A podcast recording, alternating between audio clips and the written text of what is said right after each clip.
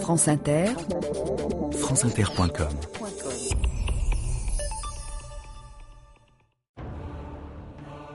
Ce beau guerrier vêtu de lames et de plaques semble un crustacé noir, gigantesque et vermeil. Et son pas plus hâtif fait reluire au soleil les deux antennes d'or qui tremblent à son casque.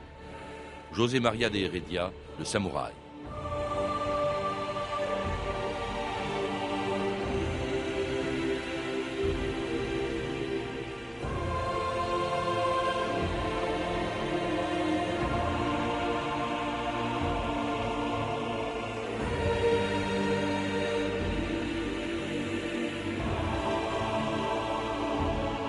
2000 ans d'histoire.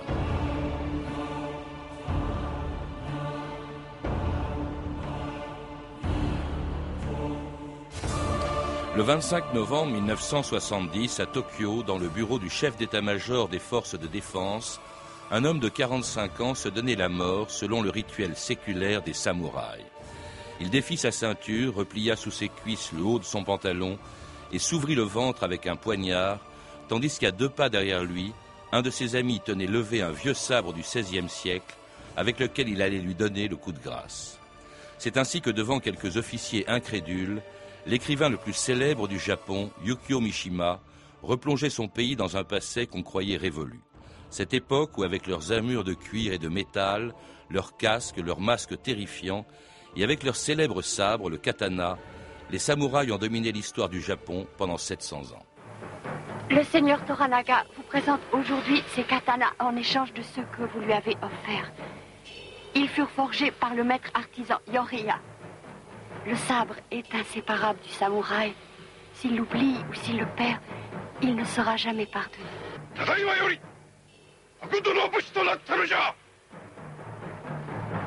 Parce que dès cet instant, vous devenez samouraï.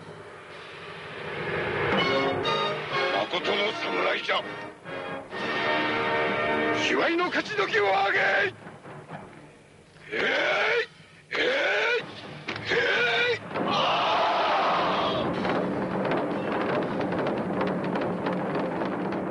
Haute Fieschi, bonjour.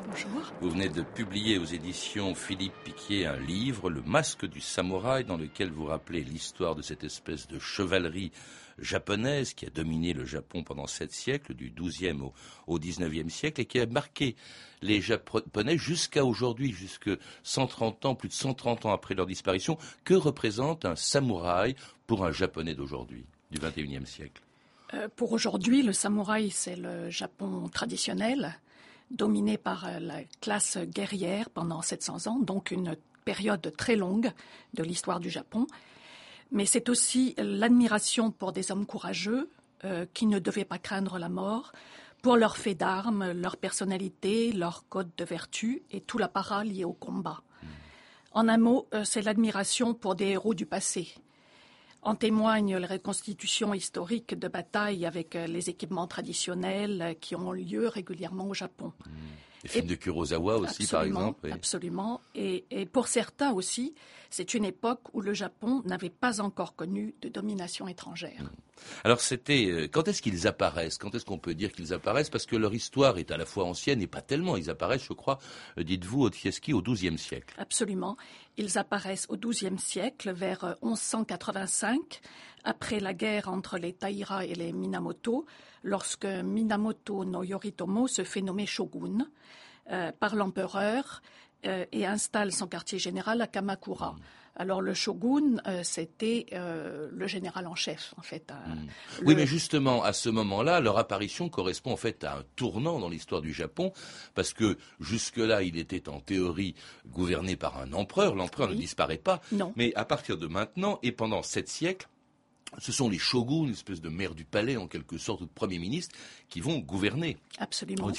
Absolument, ils vont gouverner.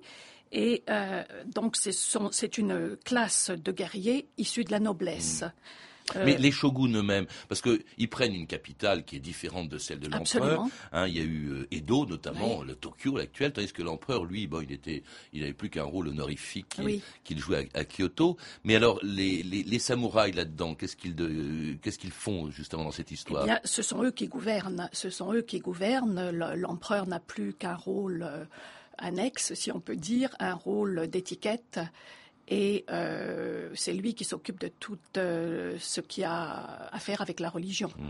Mais euh, donc c'est une sorte de d'aristocratie parallèle et surtout de pouvoir parallèle, puisqu'on peut le séparer en trois grandes époques, enfin, si on veut résumer très, très simplement. et ces époques, justement, correspondent à euh, l'endroit où se trouve euh, le quartier général des shoguns. Alors il y a la première époque qui est Kamakura, donc avec euh, justement Yoritomo qui installe son quartier général à Kamakura. Donc c'est la première époque qui va de 1156 à 1336. C'est la période de montée en puissance des guerriers. Ensuite, on a l'époque de Muromachi, euh, qui est le, donc le quartier général à ce moment-là se trouve à Kyoto et c'est la, seule fois où les deux euh, aristocraties sont au même endroit. Et c'est une période très agitée, euh, éclatement du pays et guerre civile. Et la troisième période, qui est l'époque d'Edo, qui durera très longtemps puisqu'elle dure 265 ans, et où le quartier général se trouve à Edo, c'est-à-dire la nouvelle Tokyo. Alors c'est une époque de féodalité, c'est la féodalité au Japon, l'époque des shoguns, de ces seigneurs aussi qui apparaîtront, ce qu'on appelle les daimyo, euh, et au service desquels sont placés les samouraïs. Devenir samouraï est un honneur suprême pour un homme de valeur. Accepter les devoirs d'un samouraï est pour un homme l'engagement suprême. L'obéissance d'un samouraï est indéfectible. Quoique la tradition exige qu'un samouraï ne s'attende jamais à être récompensé pour un service, il est du devoir d'un suzerain d'accorder parfois une faveur à son vassal.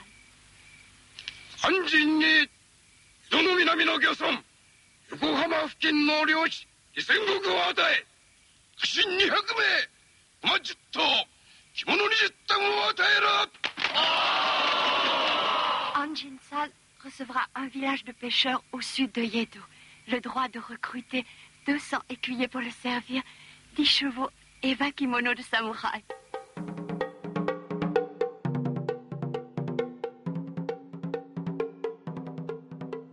Alors les samouraïs, on vient de l'entendre, sont au service d'un seigneur. Euh, d'où viennent-ils ces, samouraïs? Samouraï, d'ailleurs, ça veut dire serviteur, justement, je crois. Et alors, de quel, d'où venaient-ils en fait ces soldats? Ce sont surtout des soldats. Oui, au départ, c'était des, nobles. Euh, qui, euh, qui avaient des terres et qui tentaient de défendre leurs terres. Et pour défendre ces terres, ils faisaient appel aux familles amies et ils se sont constitués en groupes en groupe les Bushidan, donc les groupes de Bushi, qui euh, donc euh, s'entraidaient quand, il y avait besoin. Et c'est comme ça qu'ils ont commencé euh, à se regrouper autour des seigneurs et à défendre leurs terres. Hmm. Alors, ils, se regroupent autour des, seigneurs. Est-ce que tout le monde pouvait devenir samouraï? Non. non, tout le monde ne devenait, pas samouraï. il fallait avoir euh, des qualités. Mmh. Et puis, euh, surtout, euh, on, devenait samouraï. Il fallait aussi, c'était héréditaire. Ça devenait héréditaire. Au début, évidemment, ils se sont construits, ils ont fait des groupes, mais ensuite, c'est devenu une héréditaire. Mmh. Et alors, il y avait aussi une condition, vous le rappelez longuement, c'était de respecter le fameux code très rigoureux des samouraïs qu'on appelait le Bushido, hein, Fieschi. Oui. Ça veut dire quoi, Bushido? C'était le code, je crois, des la voix C'est la voix du, du Bushi, la voix du guerrier. Mhm. Et donc, nous en avons eu euh, une explication qui a été euh, donnée aux étrangers euh, dans deux livres, qui était la première explication qu'on en ait eue en tant qu'étranger, c'était Bushido, The Soul of Japan de Inazo Nitobe, mhm.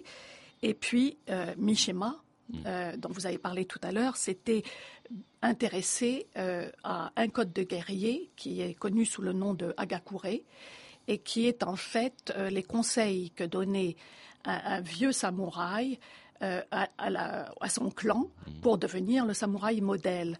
Mais c'est intéressant de noter que ce, ce samouraï, Yamamoto Josho, il, a écrit cela très tardivement, mmh. puisque c'est la date de la fin du XVIIe siècle. Mais cela dit, on peut, on peut, on peut croire ce qui a été écrit justement à cette époque-là. Alors j'étais très étonné d'apprendre que parmi toutes les qualités que l'on demande à un samouraï, on pense tout de suite au courage, à loyauté. au sommet, il y a ce qu'on appelle, ce que vous, enfin, ce que vous appelez, ce qui s'appelle la droiture, la rectitude. Hein. C'est ça qui compte d'abord. Pour être samouraï, il faut se, se conduire avec rectitude. Oui. Oui. C'est la première des qualités. C'est une euh, qualité qui est toujours euh, montrée, oui, comme étant la première. Et c'est un petit peu flou, d'ailleurs, cette rectitude. C'est le euh, on doit se conduire euh, de façon euh, droite. Hmm. Mais qu'est-ce que ça veut dire réellement bah, D'autant plus que vous le rappelez, c'était quand même des gens qui souvent trahissaient leur seigneur. Il y a eu pendant cette époque justement un peu de, guerre civile, de confusion entre des clans. On passait facilement d'un clan à l'autre. Absolument, on passait d'un clan à l'autre et parce que l'homme est ce qu'il est, c'est-à-dire qu'il n'est pas infaillible. Et donc il fallait toujours rappeler les vertus du samouraï pour relancer un tout petit peu euh, les, vertus justement. Alors il y avait aussi le courage, la bravoure bien sûr. Alors la loyauté vis-à-vis du maître, ça c'est évidemment euh, essentiel. D'ailleurs une loyauté qui est euh, prouvée par une légende très connue, qui est la légende des 47 renins. Les renins c'était les samouraïs qui n'avaient plus de maître. Hein. C'était une histoire absolument extraordinaire cette légende. Oui, absolument. Donc les, les samouraïs, lorsqu'ils perdaient leur maître, devenaient des renins. Euh, des samouraïs sans maître et euh, ils n'avaient plus euh, de travail en fait et ni ni de travail ni de quoi vivre, ce qui était une position extrêmement difficile. Et souvent, ils recherchaient un autre maître. Mais l'histoire des, des 47 Ronins est très, très connue du fait qu'ils sont restés extrêmement loyaux et extrêmement euh, euh, fidèles à leur maître jusqu'à donc venger leur maître et ensuite ils ont été obligés eux-mêmes de, se suicider et euh, ils se sont suicidés sur la tombe de leur maître. Hmm. Ah oui, parce qu'il y avait un grand sens de l'honneur aussi, ça faisait partie des qualités attendues du samouraï, le sens de l'honneur, euh, qui, euh, euh, qui d'ailleurs, vous, le rappelez, est très différent au fond, enfin pas, le sens de l'honneur, mais qui appartient à une conception un peu différente des choses que nous avons en Occident. Vous rappelez cet auteur, je crois c'était un Américain ou une Américaine, qui disait, qui distinguait justement le monde, la morale, pardon, japonaise de la honte par opposition à la morale occidentale du péché. Oui, c'est euh, euh, Ruth Bénédicte qui, dans le chrysanthème et le sabre, euh, soutient effectivement qu'il y a une différence. cela a pu être critiqué par la suite. bon, les choses ne sont pas si définitives que ça, mais bon, ça a été une thèse. Hmm. Alors une morale qui peut conduire, qui peut aller, vous l'avez dit, jusqu'au suicide, hein, le, le, rituel du seppuku, ce qu'on appelle nous en Occident harakiri. Ordre du shogun. Ogami Ito, vous êtes démis de vos fonctions. Votre clan doit disparaître. Vous et votre fils Daigoro devez vous faire seppuku.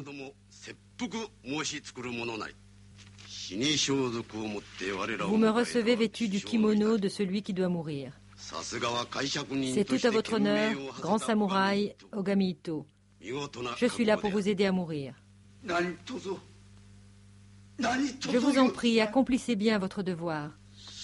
Ainsi, vous êtes le seigneur d'un château, d'un pays. Vous êtes un vrai grand samouraï.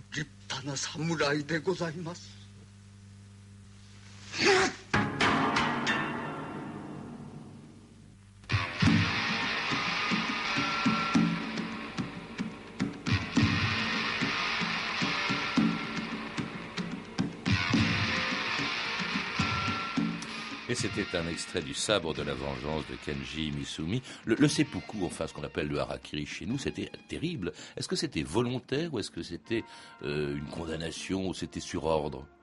Les deux, en fait. Euh, euh, la plupart du temps, c'était une décision volontaire afin de garder l'honneur.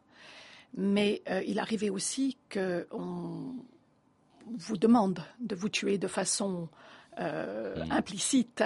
Et dans ce cas, on, déposait dans la, pièce dans laquelle se trouvait la personne le couteau qui servait à s'ouvrir le ventre. Et dans ce cas-là, on savait que c'était que c'était la dernière chose qu'il nous restait à faire. Et pourquoi le ventre? Vous dites que c'est parce que c'est le ventre était censé renfermer l'âme du samouraï. Oui, euh, c'était l'idée que l'âme se trouvait à l'intérieur et qu'il fallait la libérer euh, pour la faire sortir avant de mourir. Hmm. Alors les armes, justement, ça fait partie de tout l'attirail du, samouraï, toute la panoplie du, samouraï. Euh, il y avait ce poignard court, justement, avec lequel il se suicidait. Mais alors aussi, il y avait deux sabres très importants. Je crois d'ailleurs que les samouraïs étaient les seuls à pouvoir porter deux sabres euh, au Japon. Le premier, le plus grand, était le katana. Hein. Oui, absolument. Et euh, le, plus court était le wakizashi. Donc ils avaient ces deux sabres qu'ils portaient du côté gauche, de façon à pouvoir évidemment les sortir très rapidement quand ils en avaient besoin et qui était euh, auquel on apportait une, beaucoup beaucoup d'intérêt et euh, d'attention parce que c'était aussi considéré comme étant l'âme du samouraï. Hmm. Et euh, ils étaient généralement entourés de tout un, un rite shinto, donc de la, la religion nationale du Japon, et très souvent aussi de véritables œuvres d'art. Euh, on y attachait euh, beaucoup, beaucoup d'importance. On a entendu dans cet extrait de film qu'il ne fallait pas le perdre, c'était perdre l'honneur que de perdre son, son sabre. Euh, et alors, il y avait aussi d'autres armes, on en parle moins souvent, mais c'était les arcs. Hein. D'ailleurs, c'était des, des, champions, de, c'était des grands archers, des samouraïs. Ils s'entraînaient d'ailleurs constamment sur leurs chevaux, parce que c'était aussi des hommes à cheval, comme nos chevaliers du Moyen-Âge. Absolument. Et l'arc était très important aussi, puisque c'est par là qu'ont commencé les combats. En fait, souvent, euh, les, premiers samouraïs étaient avant tout euh, des, archers extraordinaires, et donc ils, euh, devaient tuer tout en continuant à monter leurs chevaux. Donc il fallait être très adroit dans le maniement de l'arc, qui était souvent très grand et très encombrant. Et euh, ensuite, euh, une fois que l'adversaire était à terre, évidemment, euh, c'était le sabre qui servait à achever, à achever l'adversaire et à lui couper la tête, puisque c'était ce qu'on faisait généralement pour pouvoir obtenir une récompense. Alors, évidemment, vis-à-vis de toutes ces armes, puisque les samouraïs se battaient entre eux, il fallait aussi se protéger. Alors là, aussi, euh, toujours dans la panoplie du samouraï, il y a cette, chose extraordinaire qui est leur tenue, leur, leur, armure, leur cuirasse d'abord, hein, qui était en, en, un mélange de lamelles de cuir et de, et de fer, je crois.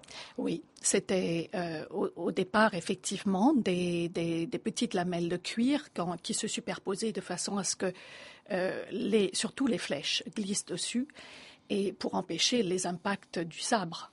Et ce qui est étonnant, c'est la, beauté de ces armures. C'est quelque chose, je crois, d'unique. Et on comprend que les Japonais d'aujourd'hui continuent à, s'intéresser à ces armures parce que du point de vue esthétique, c'est absolument magnifique. Mmh. Et euh, vraiment, euh, très intéressant du point de vue. Euh, les armures et le casque. Il y avait un casque, il y avait aussi un masque assez terrifiant. c'est, bah, d'ailleurs, l'image a été reprise dans, dans ce film La guerre des étoiles. C'est Dark Vador, hein, tout à fait. Mais alors, c'était assez terrifiant. Il y a une reproduction de ces masques qu'ils portaient sur le visage et de ces casques euh, très larges qu'ils avaient. Ça aussi, ça comptait beaucoup. Oui, et ça, surtout le, le casque se prolongeait sur la nuque pour éviter évidemment les coups de sabre. Et ça donnait une, vraiment quelque chose d'extrêmement inquiétant quand même. L'image, euh, quand on avait ce samouraï en face de soi, c'était absolument extraordinaire avec ce casque très imposant. Et le masque qui apparaît relativement tard lui aussi mais qui est... Euh, une figure grimaçante, c'est assez terrifiant. Hein. Assez terrifiant. Hmm. Alors ils avaient le, maîtrise donc de la maîtrise de l'usage des, des, armes, mais alors aussi d'autres activités moins connues. Hein. On, oublie souvent que les samouraïs faisaient aussi de la calligraphie, de la peinture, de la poésie, ou encore euh, étaient des maîtres dans la cérémonie du thé, hein, qui faisait partie de leur vie quotidienne en temps de paix. Vous avez vu beaucoup de choses. En effet. Et vous ne craignez pas la mort Mais parfois même vous la souhaitez. N'est-ce pas vrai? Moi aussi. Cela arrive aux hommes qui ont vu ce que nous avons vu. Dans ce cas, je viens dans la maison de mes ancêtres. Reconnaître la vie dans chaque soupir, chaque tasse de thé, chaque vie que l'on prend, la voix du guerrier. La vie dans chaque soupir. C'est le Bushido.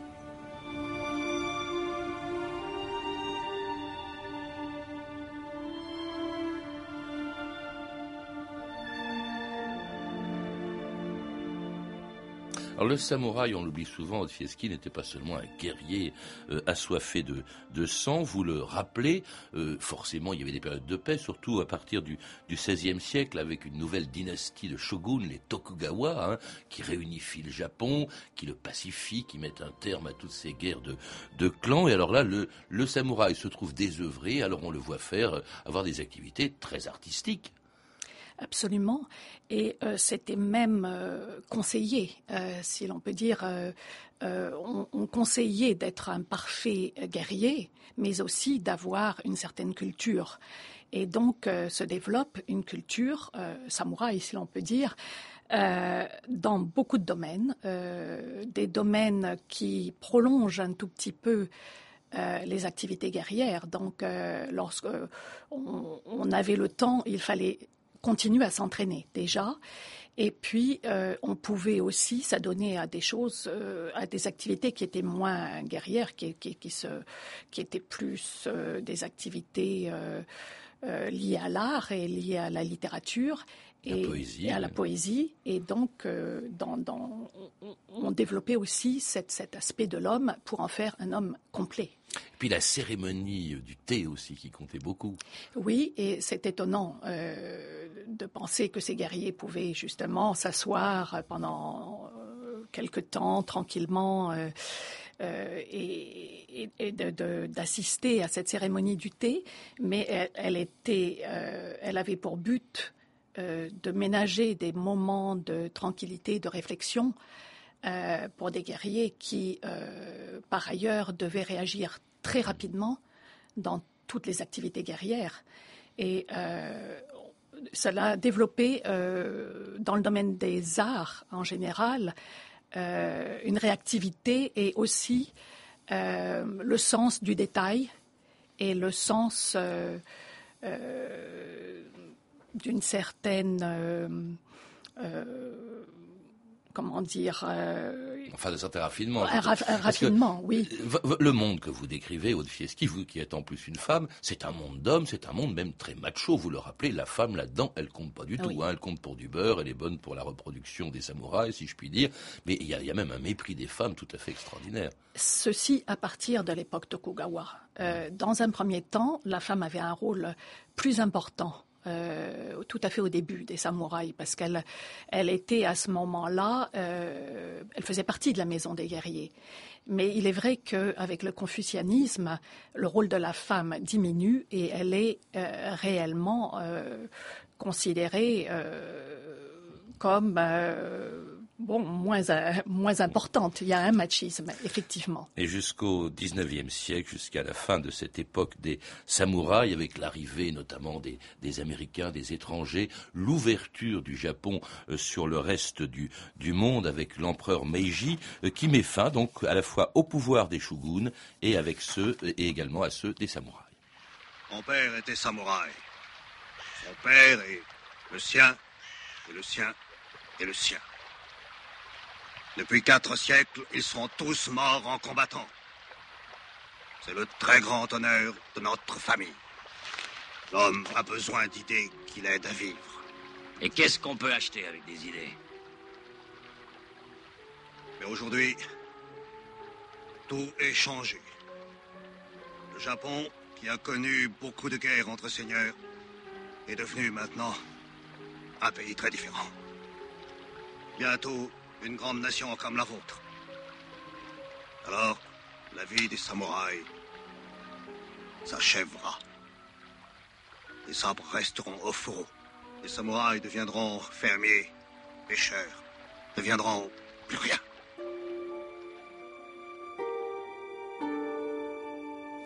Quand et pourquoi est-ce que les samouraïs ont disparu, qui en tout cas ont été euh, euh, interdits par le par le par l'empereur une fois que le pouvoir impérial est restauré, que les shoguns disparaissent et les samouraïs? Eh bien, euh, ils, disparaissent au moment, bien sûr, où la restauration de Meiji, mais pas totalement. Il y a quand même entre 1868, qui est où les, samouraïs remettent eux-mêmes l'empereur euh, au gouvernement, puisque il, c'est eux qui, remettent l'empereur au gouvernement, ce sont les, les, samouraïs eux-mêmes. Il y a une période de dix ans où ils existent toujours. Et entre 1868 et 1878, je crois, mmh. où euh, ils sont toujours là mais euh, petit à petit, ils disparaissent et on, doit démocratiser le, Japon. Donc à ce moment-là, euh, on interdit le port du sabre, on interdit euh, leur coiffure et euh, petit à considèrent comme un déshonneur, beaucoup d'entre eux vont se faire coup justement à ce moment-là. Alors beaucoup d'entre eux vont quand même rejoindre parce que le Japon a besoin d'une armée plus que jamais puisque le Japon des Meiji ça va, il va se lancer dans plusieurs guerres. Mais alors ils intègrent l'armée et d'une certaine manière on va retrouver les valeurs des samouraïs, sinon leurs armements, sinon leurs traditions, mais les valeurs dans l'armée. Euh, euh, évidemment, on pense tout de suite au, au mépris de la mort qu'avaient les samouraïs et qu'on retrouve pendant la deuxième guerre mondiale avec avec les kamikazes, ou encore plus tard avec le suicide de Mishima que j'évoquais en début d'émission, qui après la Deuxième Guerre mondiale déplorait au fond la perte de, ses valeurs par le Japon, Haute-Fieschi. Oui, euh, en fait, euh, les Japonais sont un peu déçus de ce qu'ils trouvent à l'ouverture du Japon. Dans un premier temps, ils sont très heureux de, découvrir la modernité, ils, euh, ils découvrent quelque chose de nouveau, mais ils reviennent aux valeurs traditionnelles. Et ils se rendent compte qu'il y a tout un passé qui était très riche et qui veulent réactualiser. Et euh, effectivement, euh, pendant la Deuxième Guerre mondiale, on, ressort ce passé des samouraïs et on essaie d'appliquer euh, à tout le Japon les vertus des samouraïs. Et ça donne, bon, évidemment, le meilleur et le pire. Le hein, meilleur et le pire, et beaucoup de détermination et beaucoup de sacrifices. Hmm. Vous disiez aussi, vous me disiez hors antenne, ce goût de la perfection qui est vraiment poussé à l'extrême, y compris dans l'entreprise, pas forcément dans l'armée aujourd'hui. Oui, euh, donc euh, il y a, on, se définit comme héritier des samouraïs et de leurs vertus mais on développe ces vertus euh, à tous les niveaux. C'est-à-dire qu'il y a euh, un désir d'excellence que l'on rencontre dans la culture japonaise et qui est issu du développement de la compétition. Euh, les, jeunes samouraïs étaient éduqués mmh. dans, le, dans le, désir de compétition d'être toujours les meilleurs, mmh. et ça, on le retrouve. Et c'est, ça, ça a aussi des effets positifs. Mais on note aussi la survivance d'une autodiscipline issue des codes de guerrier et qui, euh, avec le poids des idées confucianistes, limite l'expression de l'individu au sein du groupe. Merci Otieski. Je rappelle que vous êtes l'auteur de l'essai Le masque du samouraï, publié aux éditions Philippe Piquier. À lire également Les samouraïs de Lionel Dumarcet aux éditions De Vecchi. Vous avez pu entendre des extraits des films suivants. Le sabre de la vengeance, disponible en DVD aux éditions Wellside. Le dernier samouraï d'Edward Swick chez Warner Home Video. Le soleil rouge de Terence Young en DVD aux éditions Studio Canal, ainsi que le téléfilm Shogun de Jerry London, disponible en DVD chez Paramount. Toutes ces informations sont disponibles par téléphone au 3230, 34 centimes la minute ou sur le site franceinter.com. Deux mots encore pour vous dire que c'est avec beaucoup de tristesse que nous avons appris la mort de Jean-Pierre Vernant, grand philosophe et historien, spécialiste de l'Antiquité grecque, Jean-Pierre Vernant, que vous pourrez entendre tout à l'heure à 15h dans Là-bas si j'y suis, qui rediffuse une émission qui lui était consacrée. C'était 2000 ans d'histoire. Merci à Philippe Duclos, Sandrine Laurent, Claire Destacan, Emmanuel Fournier et Franck Olivard. Une réalisation de Anne Kobilac. Demain, dans 2000 ans d'histoire, Pierre Mendès France à l'occasion du centenaire de sa naissance.